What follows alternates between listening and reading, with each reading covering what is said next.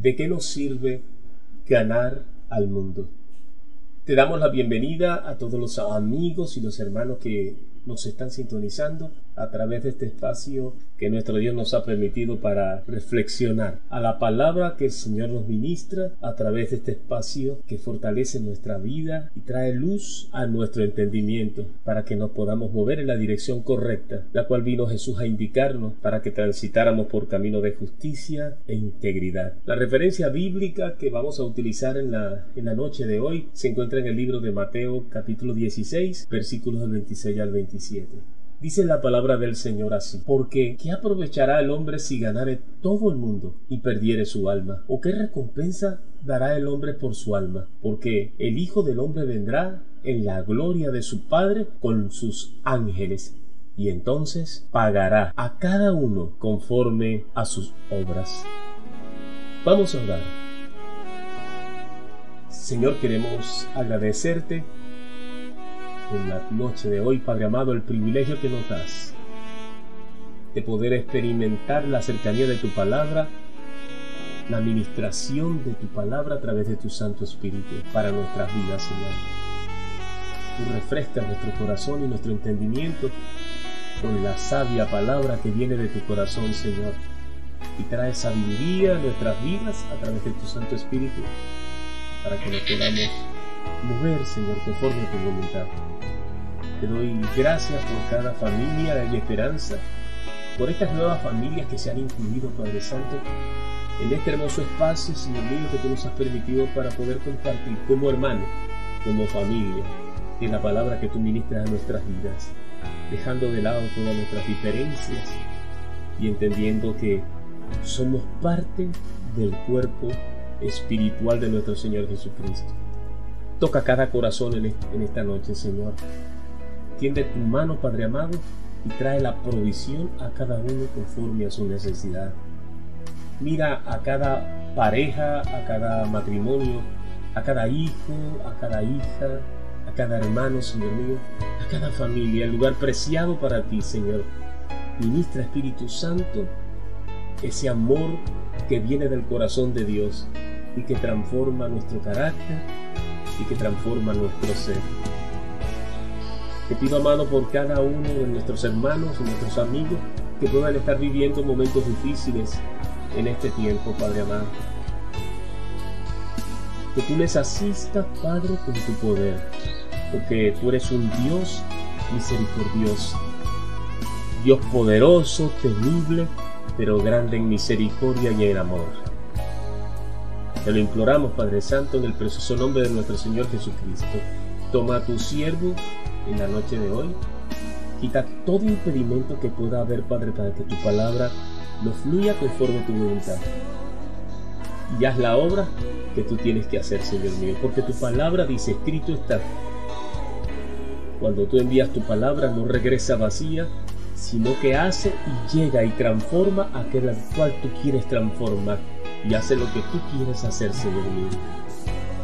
Te damos la gloria en el precioso nombre de nuestro Señor Jesucristo. Amén, amén y amén. Bien, amigos y hermanos que nos están sintonizando, nuevamente le damos gracias a Dios por este privilegio de estar juntos y en armonía. Hay algo importante que nos refleja este versículo y debemos prestar bastante atención los que estamos en esta tierra y que tenemos la encomienda de Dios de ser instrumento para extender el Evangelio de Jesucristo a todas las naciones. Muchas veces lo que la gente quiere oír no es necesariamente lo que Dios quiere hablarles. Y nosotros debemos separarnos como instrumentos de Dios para hablar su palabra y no solamente complacer a las aspiraciones y las ansias de la gente solamente buscando alguna posición delante de ellos. La gente está acostumbrada a que le hablen palabras que alardeen sus emociones, palabras que les impulsen a alcanzar sus más anheladas metas. Los hacen vulnerables. Pero Dios habla palabra que transforma el carácter, fortalece la personalidad y para ello es necesario pasar por el trato de Dios a través de su Santo Espíritu. La palabra de Dios en el libro de Gálatas capítulo 2 versículo 20 nos enseña que con Cristo estamos juntamente crucificados. Y ya no vivimos nosotros, mas Cristo vive en mí. Y lo que ahora vivimos en la carne, lo vivimos en la fe del Hijo de Dios, el cual me amó y se entregó a sí mismo por ti y por mí. Esta es la única manera de poder vencer lo carnal en nuestras vidas, cuando aprendemos a reconocer que es Dios y no nosotros que tiene el poder ni para transformarlo ni para transformar a nadie.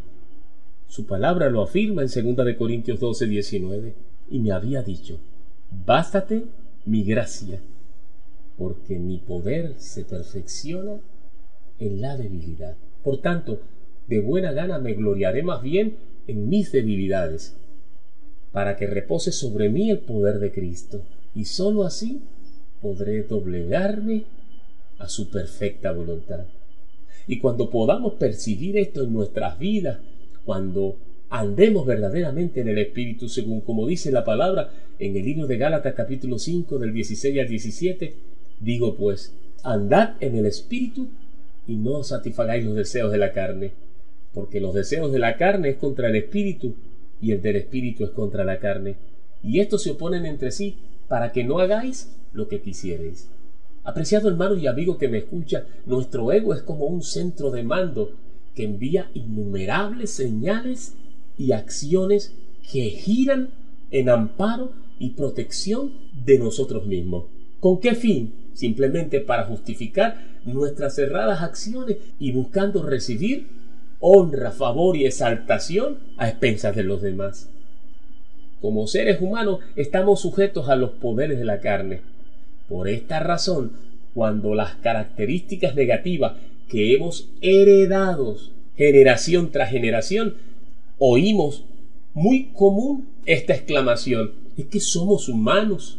La carne, como la describe la Biblia, es un lugar de residencia de todo aquello que vive en una persona y que está en oposición completamente a Dios y a su voluntad.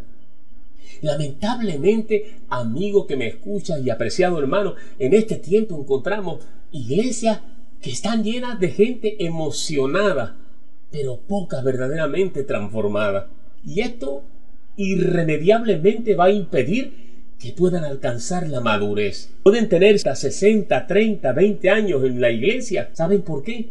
Porque no han sido tratadas en su carácter por medio de la palabra de Dios. Y esto lo podemos apreciar en Primera de Corintios capítulo 3 del 1 al 2. Dice la palabra del Señor de manera, hermanos, que no puedo hablarte como a espiritual, sino como a carnal, como a niño en Cristo. Os di a beber leche y no vianda, porque aún no erais capaces, ni sois capaces todavía. Esto nos enseña que el temperamento representa nuestra realidad interior pero el carácter está llamado a manifestar al mundo la naturaleza del Redentor de las naciones, de nuestro Salvador Jesucristo, y por medio de ellas dar evidencia de que somos verdaderamente hijos de Dios, y no hay otra manera de hacerlo. Amigo y hermano que me estás escuchando, cuidemos mucho la manera como hablamos y actuamos en medio de las pruebas cuando las cosas nos adversan o cuando alguien piensa diferente de nosotros, porque de ello depende la manera de cómo estamos afectando con nuestro testimonio no solamente nuestra propia vida, sino a los seres que amamos y a todo, todo nuestro entorno. Porque van a ser como una esponja que absorban ese ejemplo que tú les estás dando. Porque a su tiempo Dios demandará de ti y de mí nuestros hechos. En el libro de Mateo capítulo 11 versículo 29 dice la palabra, llevad mi yugo sobre vosotros y aprended de mí que soy manso y humilde de corazón y hallaréis descanso para vuestras almas. Muchas veces vivimos atribulados, vivimos afectados de tal manera que reaccionamos de una manera no adecuada, sin sabiduría, y golpeamos a la gente sin darnos cuenta. Luego venimos al Señor pidiendo su misericordia y Dios en su misericordia te va a asistir. Pero tú no sabes el daño que le has hecho a las terceras personas. El Señor te está llamando en esta hora a detenerte por un momento. Si estás considerando por cualquier circunstancia que puedas estar viviendo, a tomar acciones compulsivas basadas en tus emociones y no frenes esa naturaleza, ese temperamento y puedas agredir sin darte cuenta y sin desearlo a tus seres amados. Ven a Él. Él te dice en esta hora, Hijo mío, venid a mí. Si te encuentras hoy trabajado, si tu corazón está lleno de envidia y celo por la prosperidad de otro, si te encuentras cargado, cargada, afligido, afligida y desesperado, Él te recuerda que en Él está la fuente de vida eterna, capaz de transformarlo todo, cambiar nuestro corazón, establecer en ti y en mí el proceso de la metamorfosis, hacernos una nueva criatura en Cristo Jesús. El Señor te está diciendo a través del Espíritu Santo, anda, hijo mío, entra en tu aposento, cierra tras de ti la puerta y escóndete por un poquito de tiempo, por un momento, en tanto que pase la indignación, que yo te haré descansar. En Mateo capítulo 11, 28 y en Isaías capítulo 26, 20 puedes encontrar esta hermosa palabra del Señor. Dios anhela tanto, anhela tanto que seamos personas triunfadoras y de éxito. Y la primera conquista que quiere llevarte a alcanzar es la victoria sobre tu alma, sobre tu propio corazón. Y solo será posible cuando logres conocer su perfecta voluntad. Apreciado hermano que me estás escuchando y amigo, hoy es un nuevo día. Hoy es un nuevo comienzo para ti. Déjate guiar por el glorioso Espíritu Santo de Dios. Dios lo envió con ese propósito. Que conviene que yo me vaya, decía Jesús, porque enviaré sobre vosotros el Espíritu de Dios, que los guiará toda verdad. Pero quiero decirte algo. El Espíritu Santo no es un juguete que puede ser manipulado a nuestro antojo. Es nuestro ayudador, pero es la presencia misma de Dios en nosotros para todo aquel que quiere verdaderamente obtener resultados en su vida espiritual y poder ver manifiesta en su vida la perfecta voluntad de Dios que se puede traducir en la paz que solo Él puede dar. El Espíritu Santo nos da la fuerza para soportar las mayores cargas y aflicciones que podamos estar viviendo en cualquier momento, desesperaciones. También nos da la guía y Él conoce el camino que Jesús anduvo cuando estuvo aquí en la tierra. Nos aleja de todas las cosas dañinas y negativas y nos conduce a aquello que verdaderamente es útil y bueno para tu prójimo y que te llenará de alegría y de satisfacción lo cual te hará completamente un hombre feliz. Bienaventurado, dice el Señor, doblemente feliz. Es algo que todo el mundo a tu alrededor lo nota cuando verdaderamente recibes esa fuerza en tu vida, esa presencia del Espíritu Santo.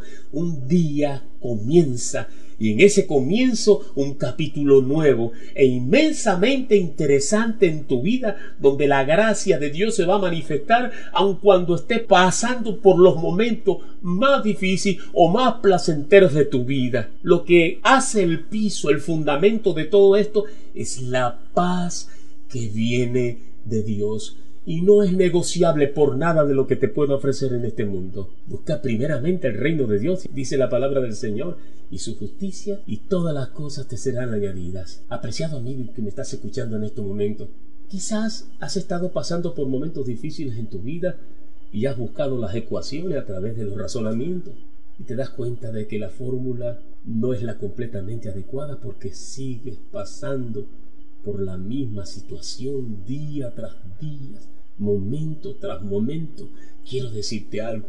En Dios hay esperanza. Él envió a Jesucristo para llevarse a la cruz del Calvario todas tus vicisitudes, todas tus tristezas, tu dolor y tus derrotas. Él vino a traer la gracia de Dios a nuestras vidas. Abre tu corazón.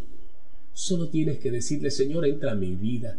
Permite que Jesús pueda reinar en mi corazón y hazme parte del cuerpo espiritual de Jesucristo a través de la presencia de tu Santo Espíritu. Y a ti, mi hermano, que quizás has tenido experiencias difíciles y te ha formado criterios en la mente que te, te han endurecido tu corazón, quiero decirte algo. La palabra de Dios dice que el fruto del Espíritu Santo que testifica de la vida de Dios en nosotros es amor, es gozo, es paz y es paciencia, es benignidad y es bondad, y es mansedumbre y templanza. Dice la palabra del Señor, contra tales cosas no hay fórmula, no hay ley. Es un regalo completo que Dios tiene para ti y la trajo a través del sacrificio de nuestro Señor Jesucristo y por la presencia de su Santo Espíritu en tu vida. Abraza, abraza ese fruto. Y dile, Espíritu Santo, yo he estado viviendo momentos difíciles en mi vida. A veces he estado confundido y he reaccionado de manera muy que siento que es contraria a tu palabra. Sé que a veces he dicho y he hecho cosas que quizás han hecho daño a otra gente, pero te pido que tú sanes mi corazón y permite que yo sea ese canal, ese instrumento del amor de Dios. Permite que puedas testar allá afuera del amor de Dios, de la evidencia de la palabra de Dios en mi ser. No permitas que trance ni que negocie con tu paz, la paz que viene de ti a través de tu espíritu con el mundo, ni buscar en el mundo aquello que pueda traer satisfacción a mi vida.